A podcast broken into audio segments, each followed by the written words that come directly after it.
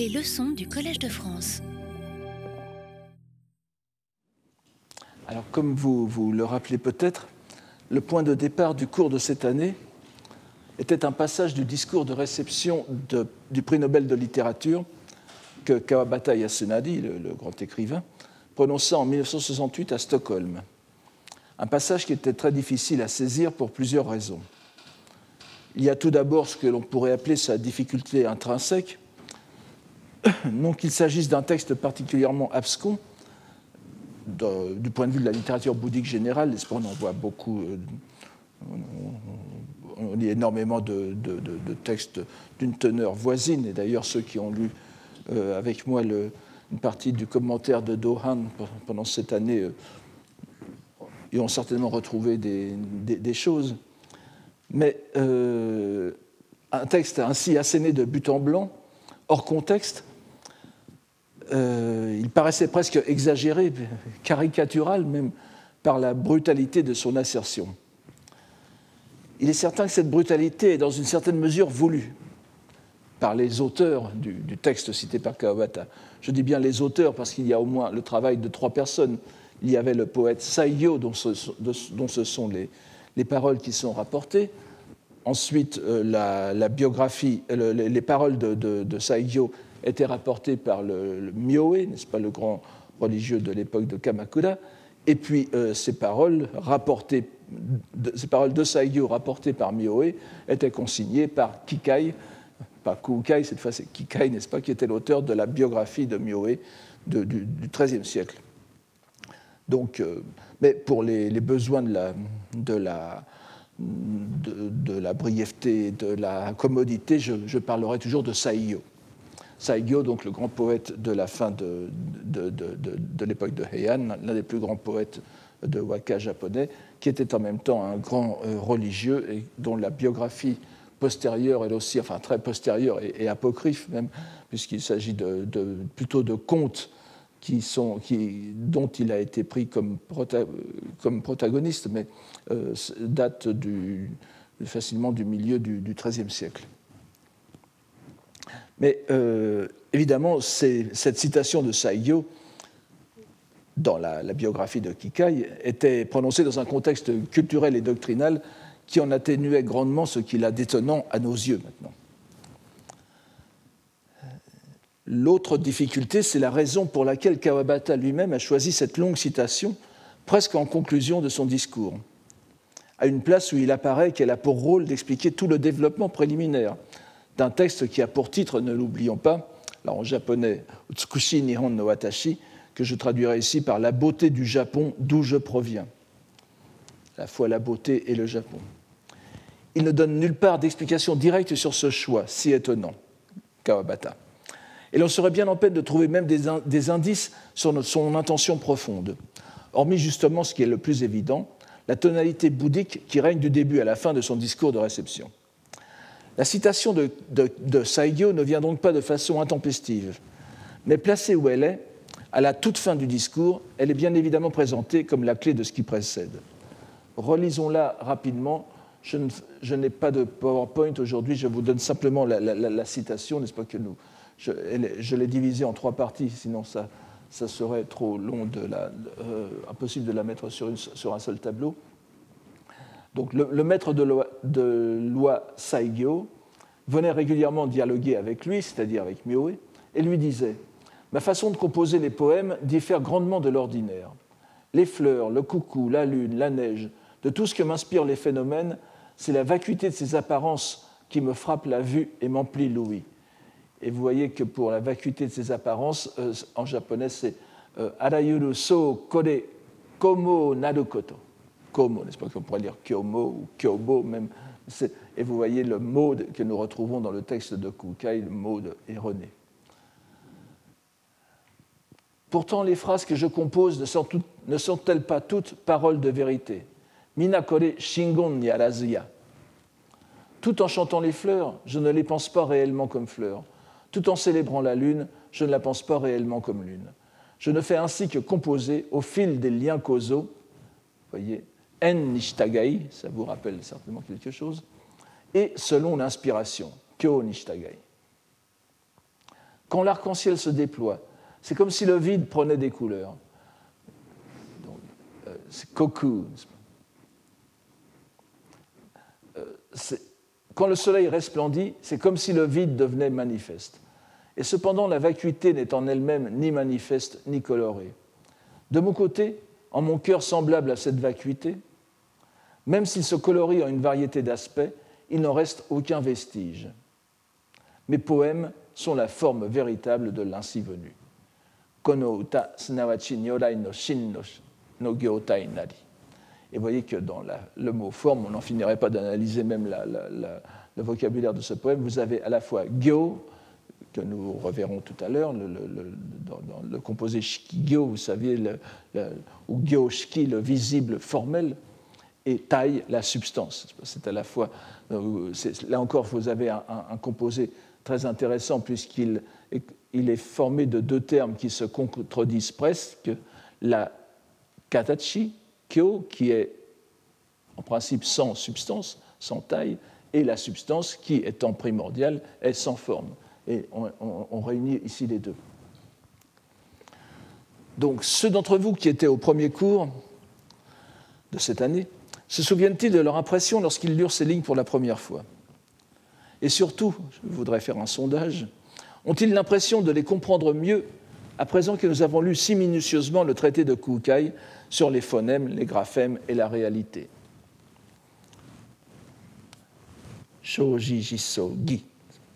Peut-on ne pas percevoir les échos qui se répondent entre les deux textes? À présent que nous avons lu Kukai, le grand moine, ne nous est-il pas plus facile de comprendre ce que voulait dire Saigyo, le grand poète, et qui était moine lui aussi? Nous retrouvons d'ailleurs plusieurs termes qui se, qui se répètent tels quels dans les deux textes. Il y a bien sûr les paroles de vérité, Shingon, mais aussi cachées, dérobées dans les artifices de la lecture explicative, dans le kundoku. Nous avons d'autres correspondances singulières. Lorsque Saigyo dit qu'il ne fait que composer au fil des liens causaux, En nous retrouvons sous le segment de phrase japonais le composé Zui En, qui nous a occupés tout au long du dernier cours. Zui En, donc le, le, conditionnel de, le, conditionné en conséquence ou le, conditionné adapté, qui s'oppose à Honi ou Honen, l'état de nature, ou ce que j'appelle l'état de loi, euh, l'état de loi sans, euh, E majuscule. Donc ce, ce zuyen désigne l'activité de celui qui se meut dans le phénoménal, dans le fabriqué ou le constitué, par opposition au monde de la vérité, de la réalité, qui est la forme véritable de l'ainsi venu, terme qui correspond évidemment au naturel Honen ou Honi de Kukai. Il y en aurait bien d'autres de ces correspondances, mais nous les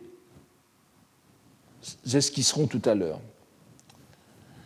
Auparavant, je voudrais revenir sur ce que nous devons comprendre du fait que Kawabata ait choisi cette citation, alors qu'il s'adressait à un auditoire dont il savait sans doute très pertinemment qu'il était incapable de la comprendre telle qu'elle. Bon, c'était l'auditoire de Stockholm, n'est-ce pas? Il, parlait, il, a bien sûr rédigé son discours en japonais, ça a été traduit en anglais par Zeidensticker, grand euh, japonisant s'il en est, et qui n'était pas euh, non plus spécialiste du bouddhisme et qui a euh, parfois, simplifié les, parfois simplifié toutes les, nuances des textes bouddhiques cités par Kawabata.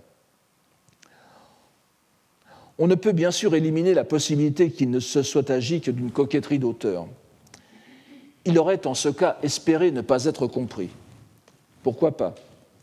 On peut s'imaginer qu'il s'amusait dans une certaine mesure à jouer le mystérieux sage oriental devant un, auditoire tout prêt à l'accepter ainsi. Mais l'aurait-il fait du début à la fin de son texte? Nous pouvons très bien comprendre que la citation à propos du roman de Genji, qu'il fait dans, son discours, soit une manière de provocation.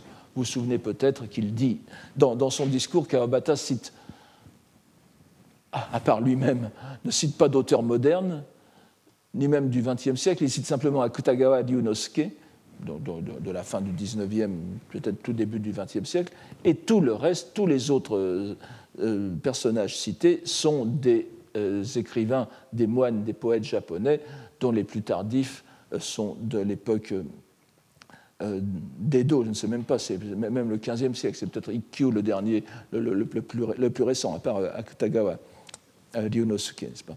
Et là, lorsqu'il dit donc euh, que le, roman de Genji est le monument de la littérature japonaise et l'un des plus grands romans du, monde, il y a certainement une, euh, provocation. Mais euh, à l'égard de qui d'ailleurs cette provocation? Certainement pas à l'égard de l'auditoire de Stockholm, qui ne demandait certainement qu'à entendre ce genre de discours. En 1968, comme à présent, le roman de Genji est certainement l'œuvre littéraire japonaise la plus célèbre dans le monde entier. C'est en revanche auprès de ses collègues lecteurs et auditeurs japonais que son affirmation a eu le plus de force provocatrice. En une telle année, 1968, qui n'était pas de tout repos au Japon non plus, ignorer délibérément mille ans de littérature japonaise pour n'en donner comme chef-d'œuvre un texte que déjà à l'époque fort peu de gens étaient capables de lire dans le texte original, pouvait en effet passer, sinon pour la provocation, du moins pour une facétie. Il n'en va pas de même de la citation de Saigyo son potentiel de scandale est somme toute réduit, dans la mesure, encore une fois, où on peut la comprendre. Ce serait d'ailleurs un exercice intéressant d'essayer de voir ce qu'un lecteur moyen japonais, si une telle chose existe, comprendrait de ce texte. Que ce soit par l'allusion aux paroles de vérité, ou bien à la forme véritable de l'ainsi venu, aux allusions au vide et à la réalité, il comprendrait certainement que ce texte a un rapport avec le bouddhisme. Mais comme il arrive souvent justement avec les textes bouddhiques, au Japon et en Chine aussi, le lecteur ne chercherait certainement pas à aller trop loin dans sa compréhension. C'est du bouddhisme, ça ne se comprend pas. Mais encore une fois, qu'allait donc chercher Kawabata dans ce texte? Et d'abord, où l'a-t-il trouvé? C'est une question qu'il faudrait se poser aussi. Il est certain que l'écrivain, dans la dernière partie de sa vie, s'est plus spécialement intéressé au bouddhisme. Cet intérêt, comme nous le voyons à la lecture de son discours d'introduction, avait certainement à l'origine des raisons esthétiques au sens large. Il le dit lui-même il s'agit de la calligraphie, de l'art du thé, de la poésie, de la peinture.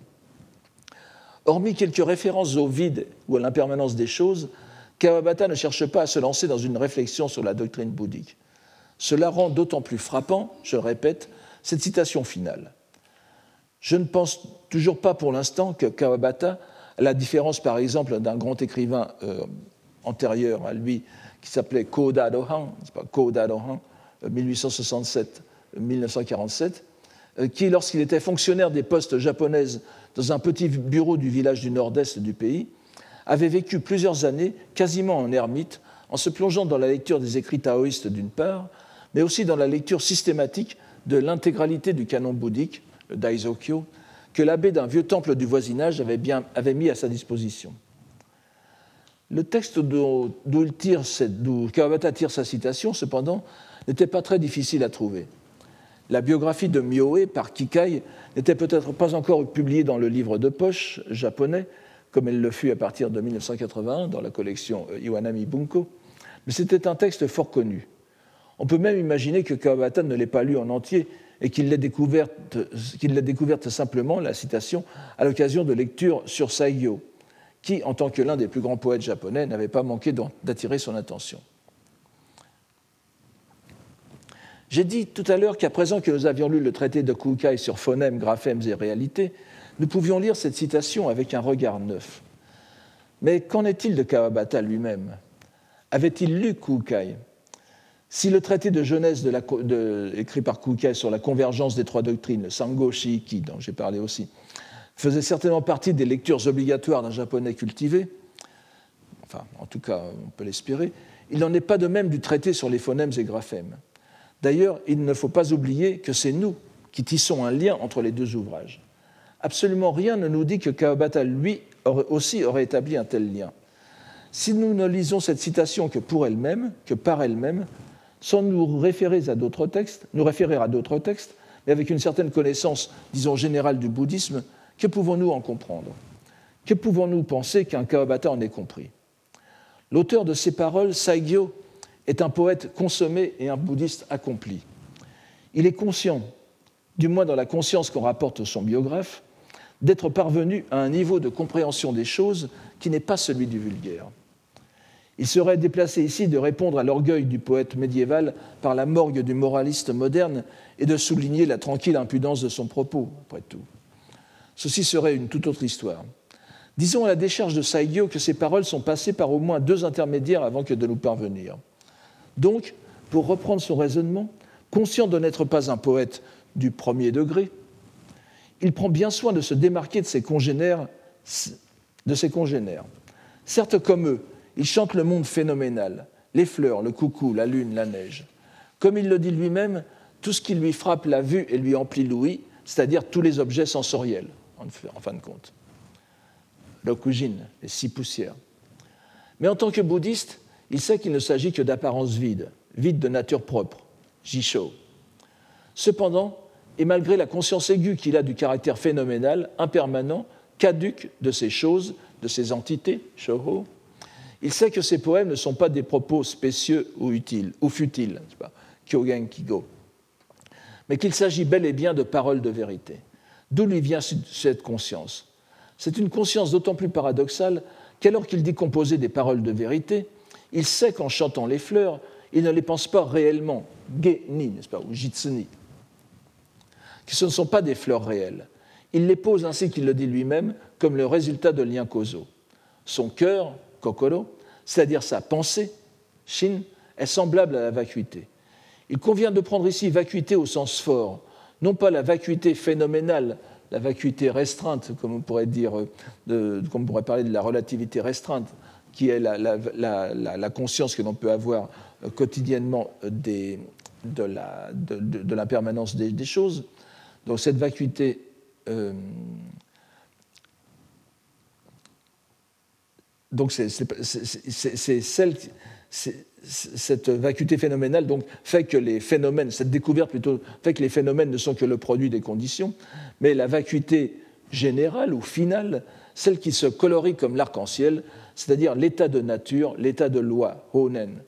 C'est parce que son esprit est vacuité que le poète ne fait plus qu'un avec la réalité ultime qui n'est autre que l'ainsi venu lui-même. Parce que ces poèmes sont issus de sa pensée, parce qu'ils sont paroles de vérité, ils expriment, ils sont la forme véritable de l'ainsi venu, ce qui signifie que le poète lui-même n'est autre que l'ainsi venu. Comme je l'ai dit lors de la leçon inaugurale, de telles paroles sont la justification du titre lui-même, le beau Japon. Plus exactement, la beauté japonaise dont il est question, c'est le visible tel qu'il est perceptible du point de vue du poète japonais. Et ce visible n'est perceptible que parce qu'il s'exprime en une poésie qui entretient un lien spécial avec lui. Ce lien spécial est la langue japonaise elle-même, l'instrument poétique par excellence, en tout cas le seul qui soit à la disposition du poète japonais. Il est clair que dans la pensée de Kawabata, cette tradition esthétique japonaise est particulière à cause précisément de cela. Les poèmes, aussi futiles qu'ils puissent paraître, ne sont pas de simples jeux de lettrés. Ils ne, chantent pas les fleurs de cerisier ou la pleine lune sur la neige, mais sont une expression de la réalité. Cette expression n'est pas dans l'objet exprimé lui-même. On l'aura compris, tout est phénoménal. Le réel, ce n'est pas la lune ni les fleurs, ce sont les paroles qui les décrivent, les shingon. Le réel, c'est donc la langue japonaise elle-même. On va dire et on, aurait peut-être raison de le dire, qu'il ne s'agirait là encore, en quelque sorte, de l'expression exagérée, outrecuidante, d'un nationalisme linguistique irrationnel, qui ne convaincra que ceux qui sont déjà convaincus. Je n'ai pas l'impression que ce soit le cas pour Kawabata. On a bien vu, en effet, dès le XVIIIe siècle au moins, et le XIXe, enfin, la, fin du XVIIIe, avec l'essor des, je pense à Motohori Noninaga, n'est-ce pas, avec l'essor des études nationales, se dessinait l'idéologie de la supériorité de la langue japonaise sur les autres, langues. Les idées concernant le kotodama, l'esprit, l'esprit du, langage, l'efficace qui est inhérente au mot japonais, que l'on s'était vertué à faire remonter à l'époque du Manyoshu, c'est-à-dire au milieu du 8e siècle au moins, se retrouve de façon analogue peu, peu ou prou dans toutes sortes d'ères culturelles. Ce n'est pas la même chose. On sait que l'une des illustrations les plus achevées, de ce genre de, pensée, ce sont les idées qui avaient cours au XVIe siècle dans diverses régions d'Europe. Par exemple, un exemple célèbre en étant la, démonstration faite par un érudit flamand sur le caractère originel de la langue flamande qui était à l'origine de toutes les langues du monde. On peut, voir là des, analogies euh, doctrinale ou, idéologique avec, avec la, pensée du Kotodama. Nous sommes certains que ce n'est pas ce genre d'idée qui sous-tend la vision que Kawabata a de la beauté japonaise, telle qu'elle s'est exprimée dans sa langue. Le simple fait qu'il ait eu recours à cette citation de Saigyo pour la justifier nous empêche d'aller nous fourvoyer dans ce genre d'explication. Saigyo, en effet, ne dit nulle part que la langue japonaise est excellente et l'emporte sur toutes les autres. S'il affirme une quelconque supériorité, ce serait celle de sa propre poésie sur celle de ses autres rivaux. Chez lui, ce n'est pas la distinction entre les langues qui doit être faite, mais la distinction entre les états d'esprit des poètes. La lecture du traité de Kukai nous a donné les clés nécessaires à la compréhension de son propos. Une question se pose d'abord. Pourquoi être allé chercher Kukai? Alors que rien, ni chez Saigyo ni chez Kawabata, n'indiquait que c'était vers lui qu'il fallait orienter nos recherches La réponse est pourtant simple. Kukai est le premier au Japon à avoir consacré une série d'opuscules à la question de la langue. Il faut le répéter au sens le plus large. Chez lui, comme chez la plupart de ceux qui ont traité cette question en Chine et au Japon, langue signifie en même temps écriture. Le signe sonore, le phonème, sho, koe, et le signe écrit, le graphème, moji, monji, ne sont pas distingués chez Kukai, comme chez ses prédécesseurs et ses successeurs, la plupart du temps. Ils peuvent l'être naturellement distingués. Ils le seront même quelquefois au hasard des démonstrations ou pour les besoins de la comparaison mais on ne ressent pas le besoin absolu de les séparer. Cela est sans doute dû au fait qu'à l'époque de Kukai, il en ira un peu différemment plus tard, les deux seules langues en présence, donc, euh, qui sont dans sa conscience linguistique, étaient notées par des écritures si différentes l'une de l'autre qu'elles en étaient emblématiques. Nous avions d'un côté les kanji, n'est-ce pas ce qu'on appelle les, sinogrammes, et euh, de l'autre côté les lettres brahmiques, les lettres indiennes, bonji. Donc, d'une part, le chinois, noté par les sinogrammes, la langue des lettrés, et de l'autre côté, le sanskrit, la langue des Bouddhas. Dans sa trilogie, je parle bien sûr du point de vue d'un japonais de son, époque qui n'était pas au fait des différences dialectales, si l'on peut dire, qui euh, régnaient euh, en Inde.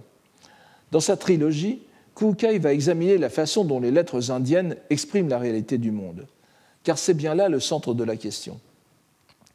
Après son voyage en Chine décisif, Kukai est revenu porteur d'une nouvelle révélation, ou au moins d'une nouvelle doctrine qui donne un regard nouveau sur les enseignements du Bouddha.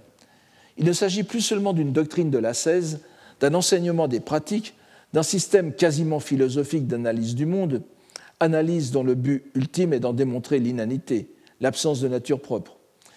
Il ne s'agit pas non plus bien que nous en soyons plus proches, euh, bien que nous soyons plus proches avec lui d'une telle vision du monde, de se contenter de démontrer que tout le déploiement du phénoménal se ramène en dernière analyse à la production d'un esprit ou d'une pensée ontologiquement primordiale. Ce sont les, doctrines de l'école Hosso, n'est-ce pas, du. Il apporte une pratique nouvelle, fondée sur, euh, si je puis me permettre de simplifier ainsi les choses pour des besoins de brièveté, fondée sur la certitude que les niveaux ultimes de l'être, que l'univers intime où le Bouddha suprême savoure tout seul sa propre nature éternellement réalisée et libérée, se tiennent dans une relation sans solution de continuité, c'est-à-dire sans rupture, avec tous les niveaux inférieurs, jusqu'au bas de l'échelle des existants. Cette continuité entre tous les niveaux de l'être est marquée par les graphèmes, ces lettres qui sont constituées de tous les signes différenciateurs et pas seulement les lettres écrites, n'est-ce pas, pas seulement les monji, bien qu'il emploie le mot monji. Donc tous les signes différenciateurs, les marques qui permettent à la conscience de reconnaître et de discerner les phénomènes. Ces signes sont bien sûr adaptés à chacun des niveaux où ils sont perçus. Et ils sont perçus selon la disposition des consciences, des consciences des êtres plus ou moins dégradés, selon les niveaux où ils demeurent. Mais ces signes ne sont pas arbitraires non seulement ils ont leur propre cohérence interne, adaptée euh, à chaque niveau, ils y jouent leur rôle, mais en plus, ils ont ce que l'on pourrait appeler un référent absolu, à savoir les lettres indiennes, les bonji, qui, bien qu'elles soient propagées dans le monde phénoménal et manipulées par des êtres faillibles, en proie à l'ignorance, n'en sont pas moins l'expression directe de la réalité, les éléments dont sont constitués les mandalas qui décrivent adéquatement le plan de loi. Par une confusion peut-être sciemment entretenue par Kukai lui-même, comme nous l'avons vu, les mots mandala et mantra, prononcés à la japonaise mantora, n'est-ce pas? Mandala et mantora, sont assimilés. Nous avons donc non seulement d'un côté les mandalas dont les figures de Bouddha et de Bodhisattva peuvent être remplacées par des lettres indiennes, chaque lettre ou syllabe exprimant un personnage bouddhique, mais aussi les mantras, ces formules condensant en leur son une efficacité salvifique incomparable parce qu'elles sont notées en leur réalité même. En cherchant à démontrer dans son opuscule sur les phonèmes, graphèmes et réalités la base doctrinale de cette efficacité quasiment magique des mantras, Kukai laisse le champ libre à ses successeurs pour faire le lien avec l'écriture japonaise, question qu'il n'aborde nulle part lui-même dans son œuvre. Mais la description qu'il fait des phonèmes et graphèmes, tels qu'ils se déploient à travers tous les niveaux de lettres, ne pouvait qu'être complétée par ces épigones. Et nous avons vu les réflexions de ces commentateurs, n'est-ce pas, qui, euh, dans deux passages très significatifs, font bien le lien entre la lettre, enfin entre, le texte même de Kukai et la, la langue japonaise. Rappelons les grandes lignes de l'opuscule de Kukai. Il est fort probable que ce texte, comme nombre de textes bouddhiques des traditions chinoises et japonaises, n'ait pas été tout d'abord écrit, mais ait fait l'objet d'un exposé oral devant des disciples ou des auditeurs. Cela explique sans doute le fait qu'il soit resté, à notre sens, inachevé, comme j'en ai parlé la dernière fois. Devant être exposé en une certaine période de temps, que ce soit à l'occasion d'une cérémonie ou d'une retraite, une cérémonie durant sur plusieurs jours, n'est-ce pas, il a pu être interrompu lorsque la limite temporelle a été atteinte ce qui expliquerait sa fin abrupte, mais aussi le caractère non lacunaire, non lacunaire du texte en même temps. Il est parfait jusqu'à la euh, rupture finale, l'interruption finale. Quelle qu'en soit la raison, car elles peuvent être multiples, nous n'avons pas affaire à une démonstration solidement établie. Il reste quand même que c'est le seul texte, nous le répétons, qui, à une date si ancienne, pose les bases d'une réflexion sur la langue japonaise, non en elle-même, mais sur son utilisation et sa portée pratique, c'est-à-dire pertinente pour le salut bouddhique. Elle pose les bases, n'est-ce pas, mais elle ne le traite pas. Comme nous l'avons déjà dit, Kukai ne cherche pas à faire une œuvre originale. Comme l'aurait dit Confucius avant lui, Nobete Tsukurazu, il transmet mais n'invente pas. Il se fonde sur les enseignements qu'il est allé chercher en Chine. Ces enseignements appartiennent à l'école ésotérique, Shingonshu, Mikkyo. Ils étaient d'importation récente à l'époque, en Chine même, fondée sur la traduction de sutras encore inconnus et de doctrines nouvelles nées en Inde, sans doute peu de temps avant leur transmission en Chine. Kukai nous offre donc une mosaïque de citations, mais c'est une mosaïque qu'il met en ordre lui-même. Les fragments qu'il choisit, les orientations qu'il leur donne, finissent par former une œuvre nouvelle. Comme je vous l'ai déjà dit, il n'est pas tout seul. D'abord, ce n'est pas la seule, la seule de ses œuvres qui soit composée ainsi, dont le, le Juju Shinnon, n'est-ce pas, qui est le, grand œuvre qu'il avait proposé à la cour impériale, est aussi un fragment de mosaïque, de, de, Santon, donc un, recueil de, citations. Plus tard, l'un des plus grands, grands traités bouddhiques japonais, qui est l'Ojo Yoshu, de, Genshin, pas, de la fin du Xe siècle, est aussi entièrement composé de citations, de citations chinoises, mais qui sont remaniées dans un but bien précis. On pourrait aussi, je vous ai parlé de Gishin, n'est-ce pas, qui était le, contemporain de, Kukai, euh, qui est allé avec lui euh, en Chine en accompagnant Saicho. lorsque Kukai donnait à la cour son, son Juju Shinnon, Gishin donnait un autre un, traité euh, qui, lui était, euh, de, qui était de même nature, puisqu'il présentait la, le résumé des, doctrines de son école. Et là aussi, il est essentiellement composé de citations d'un auteur chinois, enfin de, deux auteurs chinois. Donc les Japonais ne s'y sont pas trompés euh, sur l'importance de ce texte, qui ont produit tout au long de leur histoire une quantité impressionnante de commentaires sur un texte qui est quand même très court, puisque nous avons, pu le lire en une dizaine d'heures, n'est-ce pas? Il est possible de le lire d'au moins deux manières différentes, soit comme une œuvre bouddhique, comme manuel de lecture bouddhique du monde, soit comme introduction à la notion même d'écriture, voire de langue. C'est la lecture moderne qu'on en fait maintenant au Japon. Une introduction qui situerait cette activité éminemment humaine dans une plus large perspective où ce serait la pensée elle-même, la pensée primordiale, qui se donnerait en lecture dans tous les niveaux du monde. Dès les premières phrases, Kukai, qui n'entend pas ménager son lecteur, nous indique la teneur de son opuscule et de sa pensée sur le langage en général. Selon lui, l'ainsi venu qui prêche la loi a toujours recours aux signes d'écriture, aux graphèmes. Ces graphèmes, puisqu'ils sont destinés aux êtres de notre monde, ont comme lieu naturel d'existence les six poussières, c'est-à-dire les, les six, domaines sensoriels sur lesquels s'exercent nos sens. Cela est facilement compréhensible. Mais Kukai ajoute que ces six poussières sont la substance des graphèmes. Comme nous avons tout à l'heure Gyo-Tai, n'est-ce pas, nous avons aussi Mojin Tai. Et non seulement cela, mais aussi qu'elles ont pour fondement les trois mystères du Bouddha en corps de loi, Hoshin Sammitsu. Ces trois mystères, Shinkui, vous vous en souvenez, donc du corps, de la parole et de l'esprit, ces trois mystères étant consubstantiels au Bouddha, sont permanents, éternels et coextensifs au plan de loi. C'est-à-dire que leur demeure, leur lieu d'action, est dans une dimension qui dépasse de loin notre monde. Mais dans le même temps, le Bouddha encore de loi, Mahavairochana, le grand solaire, Dainichi Nyorai, qui est le fondement ontologique de l'univers, se répartit entre ces cinq sagesses et ces quatre corps, Gochi Shishin. On pourrait s'attendre en toute bonne logique à ce que les quatre corps soient en quelque sorte envoyés à l'extérieur, ce qui est très grosso modo la, teneur des doctrines ésotériques, exotériques. Pardon. Donc ils sont envoyés à l'extérieur, qu'ils émanent vers le monde phénoménal pour ramener les êtres à la réalité du plan de loi. Mais ce n'est pas ainsi que s'exprime Kukai. Il nous dit dès le commencement que ces cinq sagesses et quatre corps comportent en eux, en eux-mêmes donc, les dix niveaux d'existence en leur totalité. Le niveau où nous sommes, puisqu'il comprend aussi les six voies, n'est-ce pas? Dès le début, nous sommes prévenus de ce que les rapports naturels, de bon sens, pour ainsi dire, entre extérieur et intérieur, entre Bouddha et être, ne sont pas comme le perçoivent nos sens et notre raison. C'est l'ignorance qui nous empêche de considérer tels qu'ils sont les graphèmes qui exposent la réalité du corps de loi. Mais l'adjuvance, kaji, des Bouddhas et des Bodhisattvas qui se manifestent notamment par les, affinités créées, les haines, à l'aide des lettres brahmiques, peut, aider les, êtres à parvenir à la compréhension. Le dogme traité par Kukai est triple. Il s'agit des phonèmes, des graphèmes et de l'aspect réel, jisso, donc sho, ji, chacun correspondant à l'un des trois mystères, shin-ku-i. Comme les trois mystères qu'ils sont en réalité, ils sont indissociables les uns des autres.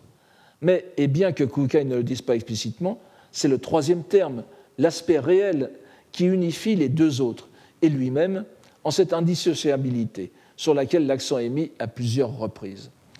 J'attire votre, votre, attention sur le fait aussi, puisque c'est important pour la lecture, que Gisso,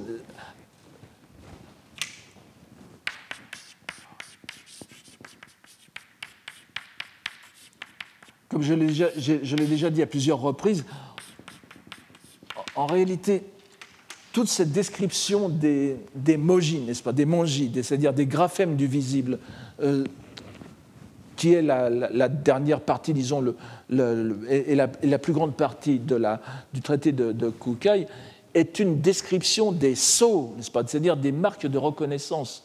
Euh, il ce n'est pas dit explicitement, mais tout, tout, tout lecteur qui, qui, connaît un peu les doctrines bouddhiques, qui, qui le lit, comprend bien que, que Kukai à travers sa description des couleurs, des éléments, de l'assemblage des couleurs et dans les, trois niveaux du visible, n'est-ce pas, dont je, que je vous rappellerai tout à l'heure, ce sont les sceaux qui sont, qui sont concernés. Ces sceaux sont forcément impermanents, caducs, relatifs.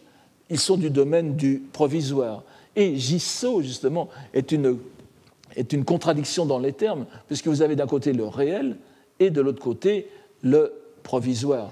Et cet aspect réel, c'est pourquoi je tiens à traduire gisso, non, pas seulement par réalité, mais par aspect réel, puisque même en français, l'aspect, c'est ce qui est extérieur, la réalité, c'est ce qui est fondamental. Donc vous voyez que euh, si on peut regretter que le, le, ne soit pas suffisamment traité par Kukai, il l'est implicitement dans la mesure où euh, il, nous, dit que toutes ces marques, donc sont, qu'on pourrait traduire par marques distinctives, caractéristiques, euh, signes de reconnaissance. C'est par les sceaux que vous pouvez reconnaître euh, telle ou telle chose. N'oubliez pas d'ailleurs que le mot sceau, même dans le vocabulaire commun japonais, c'est par exemple les teso, n'est-ce pas, les lignes de la main, ce sont des, choses comme ça, des, signes qui permettent une interprétation. Et il y a un, très célèbre proverbe chinois qui, dit que, qui, qui, dit que, qui décrit les personnages capables de reconnaître les grands hommes, n'est-ce pas? Le, signe pour euh, reconnaître, distinguer les signes des grands hommes, c'est le verbe so, enfin so pris comme verbe. Donc euh, le, mot de so est implicitement compris dans euh, là où il n'y a pas jisso en quelque sorte. On peut, comprendre comme cela ce, texte. Alors c'est malheureusement ce troisième terme de jisso qui est le moins bien traité dans l'ouvrage bien que nous puissions avoir une idée de ce qu'il est, à la lecture de, la strophe que Kukai nous donne pour résumer leur rapport entre, les, entre ces, trois, ces, trois, ces trois dogmes, n'est-ce pas? Je, vous répète cette petite, cette, petite strophe. Les cinq éléments ont tous résonance. Mina Hibiki, Kotogotoku Hibiki Adi. Les dix plans d'existence sont tous pourvus de leur langage. C'est donc Gongo Gus et les six poussières sont toutes tant qu'elles sont signes d'écriture, graphèmes. Et le corps de loi est l'aspect réel. Voilà. Donc, pas, le, Hoshin, c'est le Jisso. L'aspect réel n'est donc autre que l'aspect ultime des graphèmes et des phonèmes tels qu'ils sont dans le plan de loi. Phonèmes et graphèmes peuvent s'aborder du point de vue exotérique ou ésotérique. Du point de vue exotérique, ils sont tous les signes qui s'offrent au sens dans les domaines inférieurs de l'être. Du point de vue ésotérique, ce sont les lettres brahmiques qui transmettent leur vrai sens. La situation est ainsi résumée. Si on les explique en fonction de leur, Kuka ici, si on les explique en fonction de leur plus ou moins grande profondeur verticale, alors les graphèmes des neuf plans d'existence sont erronés. Mots, c'est le mot que nous avons ici, n'est-ce pas, que nous avons dans, la citation de, dans, Et les signes d'écriture du plan d'existence de Bouddha sont vrais et réels, Shinjitsu. Les graphèmes comme les phonèmes véhiculent des dénominations, myo ou myoji, le myo de Namae, qui sont forcément provisoires, kemyo, dans les neuf plans d'existence inférieurs. Ce, mot, ce terme de kemyo est important, je l'ai déjà donné à plusieurs reprises.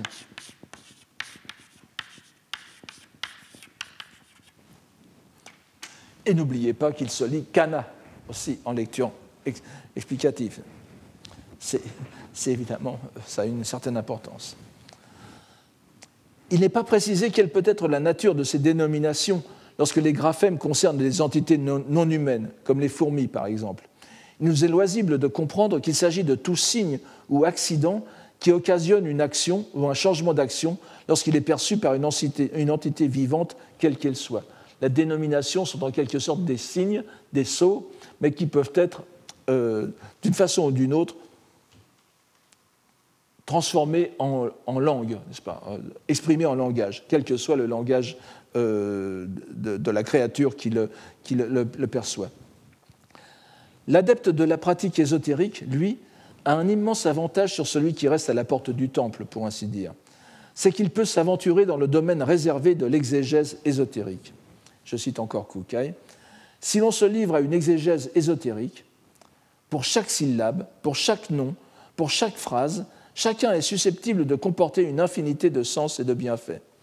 Que les Bouddhas et Bodhisattvas suscitent une, nuée de corps innombrables, exposant en permanence pendant les trois temps le sens de chaque caractère pris un à un, il ne saurait pas même en épuiser les possibilités. Que dire alors du profane? C'est donc l'infinité des sens qui marque bien la, perception vraie que l'on peut avoir de ces euh, signes. C'est seulement pour qui a pu pénétrer le mystère des lettres brahmiques que les vrais sens s'ouvrent. La lettre A, nous l'avons vu, n'est-ce pas Et les autres sont donc les appellations secrètes de chacune des dénominations de l'ainsi venu en corps de loi, dit Kukai. Mais cela est impossible pour celui qui reste dans son plan d'existence, sans chercher à le dépasser, car les graphèmes se dégradent au fur et à mesure, non pas en eux-mêmes, mais en raison des facultés qui les perçoivent. Je poursuis la citation. Et ainsi de suite, jusqu'aux dieux, dragons et démons, qui sont aussi pourvus de ces dénominations. Le fondement des dénominations, c'est le corps de loi qui est à leur source. Elles s'en écoulent et, évoluant peu à peu, ne deviennent plus que les paroles qui se propagent dans le monde. Si l'on prend en compte leur sens réel, elles ont alors non paroles de vérité. Si l'on ne connaît pas leur source, elles ont non discours erronés. Les conséquences sur les êtres humains, parmi les neuf autres niveaux d'existence, sont évidentes. Je cite encore, les discours erronés, c'est subir la peine dans la longue nuit des temps. Les paroles de vérité, c'est extirper la peine et donner la félicité. Les paroles qui se propagent dans le monde, ce sont les kémios, les, les dénominations provisoires, qui sont les seules que nous puissions vraiment déchiffrer à notre niveau d'existence. Bien que les graphèmes concernent les six domaines sensoriels, la plus grande partie du développement de Kukai est consacrée au premier de ces domaines, et au plus important pour la culture écrite sino-japonaise, et peut-être pour les êtres humains en général d'ailleurs, le domaine du visible, shiki, terme dont nous avons vu l'ambiguïté fondamentale, fondée sur l'histoire du vocabulaire à la fois en Inde, en Chine et au Japon. C'est le visible d'une part, mais aussi la couleur, ido, et enfin tout ce qui provoque l'attrait sensuel et plus spécialement sexuel. Les commentateurs, conscients de l'absence des, autres domaines sensoriels, résolvent la difficulté en comptant sur l'intelligence du lecteur. Il lui suffira d'appliquer le même raisonnement au reste, c'est-à-dire aux cinq autres poussières.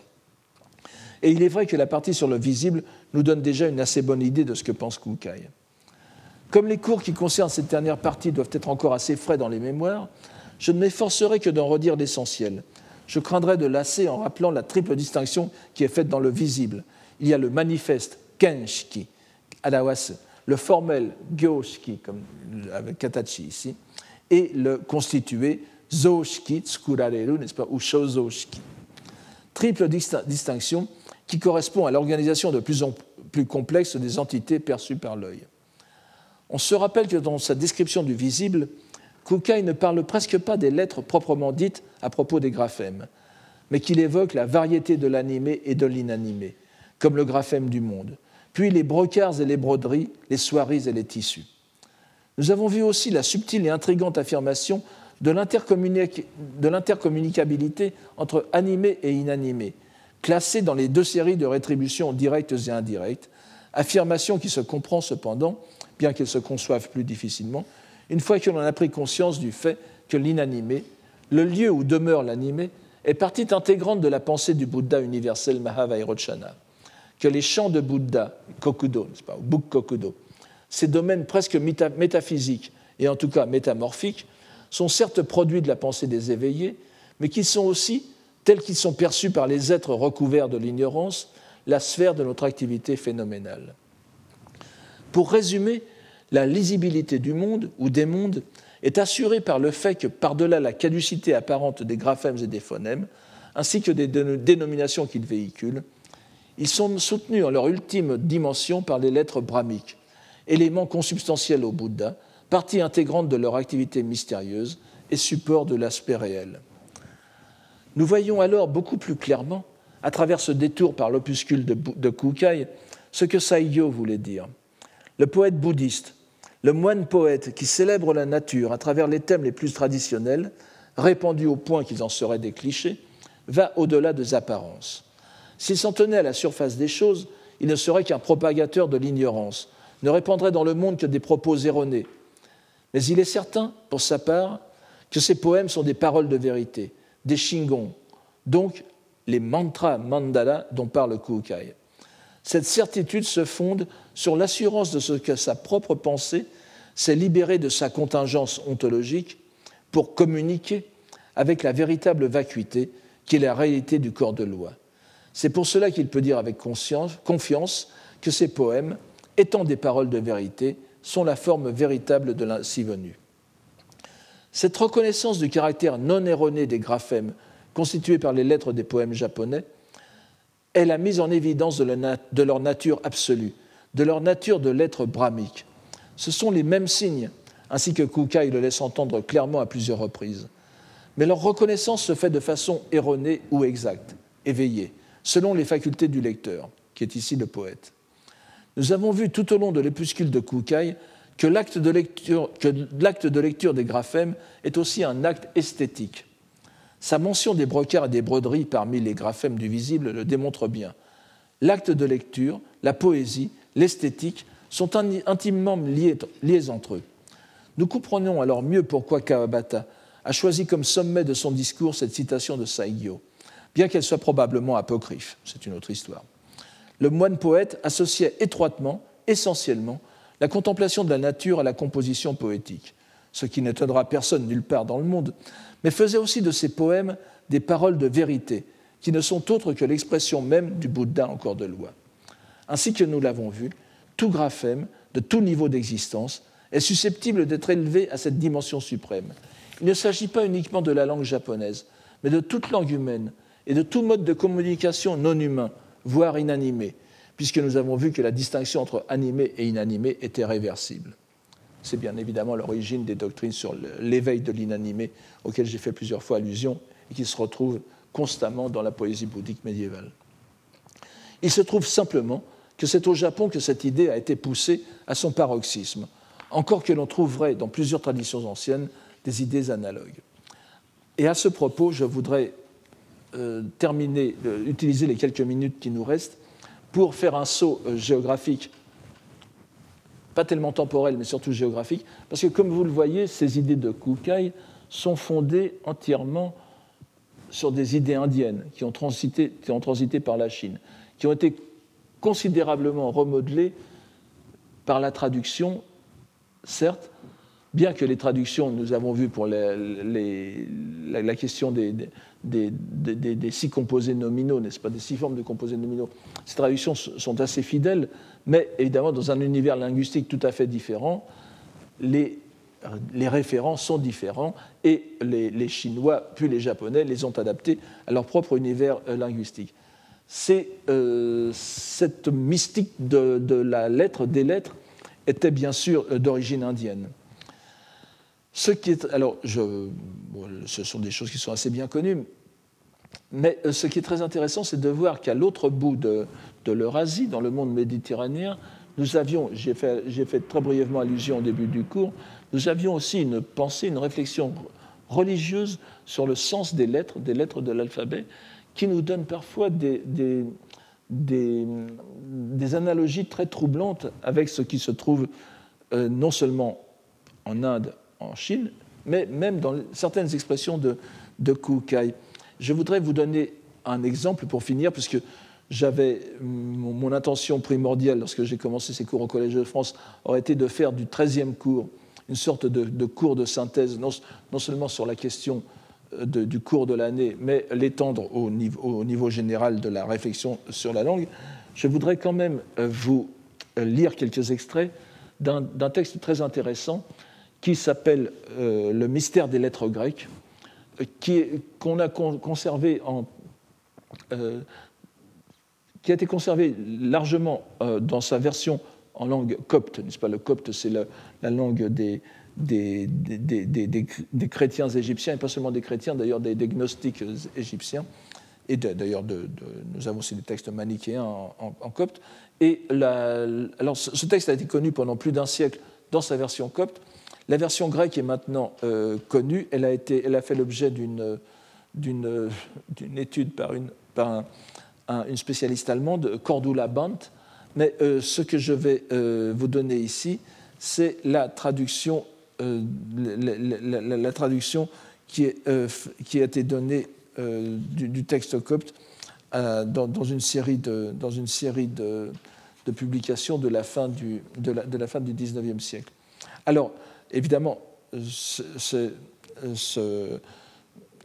il, y aura des changements entre le texte copte et le texte grec, mais euh, ce n'est pas important, n'est-ce pas? Ce, qui est important, c'est de voir que ce genre de réflexion existait dans des milieux monastiques à la fin, euh, dans, les déserts de l'Égypte, autour du 5e siècle, sans doute pour, pour cette version copte, peut-être un, peu plus, euh, un peu plus récente pour la version grecque. Et c'est fondé justement, c'est là que j'ai fait allusion à plusieurs reprises, c'est fondé sur les lettres et vous savez qu'en grec, les, lettres, les, lettres de l'alphabet sont dites stoikeion, euh, pluriel stoikeia. Ici, d'ailleurs, le, terme qui est utilisé est légèrement différent. Ce n'est pas stoikeion, c'est stikos. Enfin, c'est de même étymologie, comme vous le voyez bien. Et comme je vous le rappelle, euh, stoikeion veut dire aussi les éléments, les éléments du monde. Ce sont à la fois les lettres et les éléments constitutifs de la réalité. Euh, ça, voulait d'abord dire euh, certainement l'élément, enfin, ou en tout cas, oui, partie d'un tout, puis c'est devenu en grec spécialisé dans le sens de l'être. Mais ce qui est très amusant, c'est que le mot latin, enfin amusant, je ne sais pas, mais c'est qui est intéressant, le mot latin euh, elementum, dont nous tirons notre mot élément, a une, euh, a une étymologie un peu mystérieuse et une étymologie qui a été suggérée à, partir du euh, 19e siècle par le fameux Diels, n'est-ce pas celui qui avait publié les fragments des philosophes présocratiques, c'était que euh, c'était la, déformation du mot éléphant. Ça fait un peu euh, sketch, vous me direz, mais elephantum, n'est-ce pas, du, latin, du latin populaire elephantum, euh, mais ce mot élément ne, venait pas directement du grec, mais serait passé par une déformation étrusque. Alors quel est le rapport entre éléphant et élément, me direz-vous Eh bien, c'est que justement, à l'origine, en latin, le mot élément ne désignait pas les éléments constitutifs du monde, mais précisément les lettres. C'est-à-dire, ce sont euh, éléphant veut dire en ivoire, n'est-ce pas? C'était des lettres d'ivoire que l'on utilisait pour euh, l'apprentissage. Et euh, donc ces lettres, ces lettres sculptées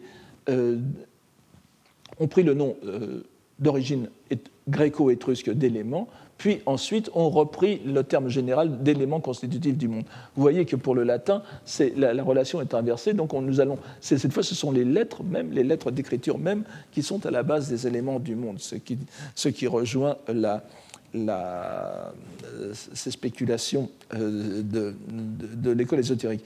Mais je vais vous donner ici quelque chose, quelques, quelques, quelques passages qui sont très, très intéressants. Vous allez voir que c'est enfin gnostique ou enfin c'est, je, ne sais pas si c'est gnostique ou chrétien. La, la, la, la, phraséologie est tout entière chrétienne, mais euh, ce qui est derrière, c'est bien sûr un, un, un, composé de doctrines, certainement d'origine juive aussi, puisque euh, vous allez voir, euh, enfin nous n'aurons pas le temps de le voir, mais bien que ça parte de l'alphabet grec, ce qui est traité, ce sont les 22 lettres, donc c'est les 22 lettres de l'alphabet hébreu.